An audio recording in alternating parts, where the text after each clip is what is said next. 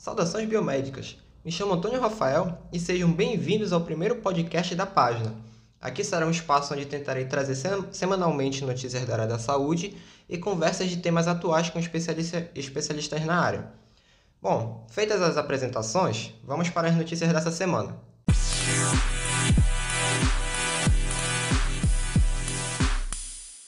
Vamos à primeira notícia dessa semana.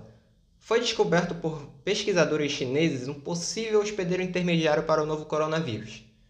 O pangolim é um pequeno mamífero conhecido por suas escamas e ameaçado de extinção. Ele pode ter tido um papel intermediário na transmissão ao homem do novo coronavírus, que já matou mais de 600 pessoas na China. A afirmação é de pesquisadores da Universidade de Agricultura do Sul da China. Eles identificaram o pangolim como um possível hospedeiro intermediário que facilitou a transmissão do vírus. Mesmo assim, os cientistas afirmam que ainda é necessário estabelecer um vínculo, vínculo com os seres humanos através do mercado de alimentos de Wuhan, considerado o ponto inicial de transmissão do vírus. Embora protegido pelas leis internacionais, o pangolim é um dos mamíferos mais traficados da Ásia. Sua carne é considerada uma iguaria em países como a China e o Vietnã, e suas escamas são usadas na medicina tradicional. Pesquisas anteriores já traçaram que os genomas do 2019 nCoV, gente, até um adendo nessa parte, o vírus ele já foi é, batizado pela OMS, mas é, essa é a última notícia. Pesquisas anteriores já traçaram que o genoma de 2019 nCoV e os que circulam no morcegos são 96% idênticos. O vírus do morcego não é, porém, capaz de se fixar em humanos receptores e, sem dúvida, precisa passar por outra espécie para se adaptar ao homem, o que é chamado de hospedeiro intermediário.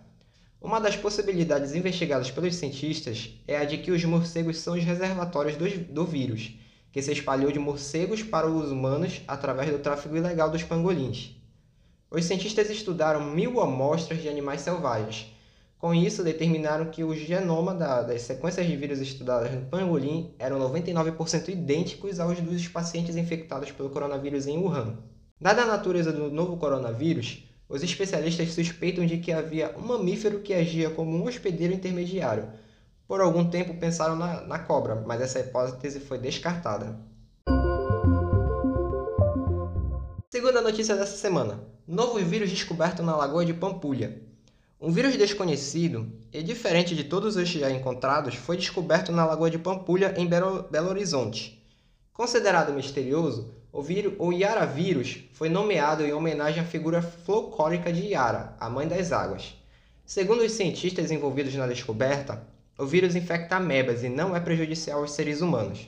O microorganismo foi encontrado em uma amostra de água retirada da lagoa em 2017 e os, re os resultados de estudo foram divulgados em um portal de ciências biológicas de acesso aberto. De acordo com o biólogo, o genoma do vírus foi sequenciado na tentativa de entender o organismo e foi aí que perceberam que ele não, não é nada igual ao que já havia sido descrito anteriormente.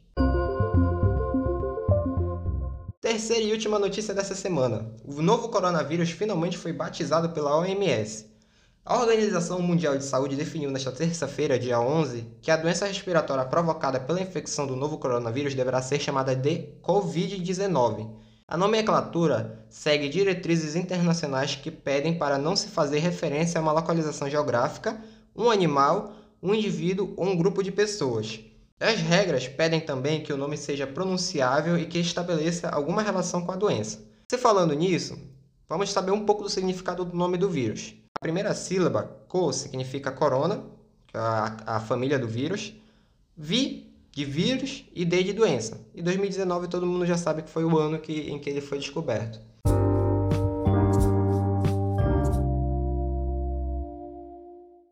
Então é isso, gente. Esse foi o primeiro podcast de notícias da página. Espero que vocês tenham gostado e que isso ajude vocês a ficarem sabendo dos assuntos atuais da área da saúde. Até o próximo podcast.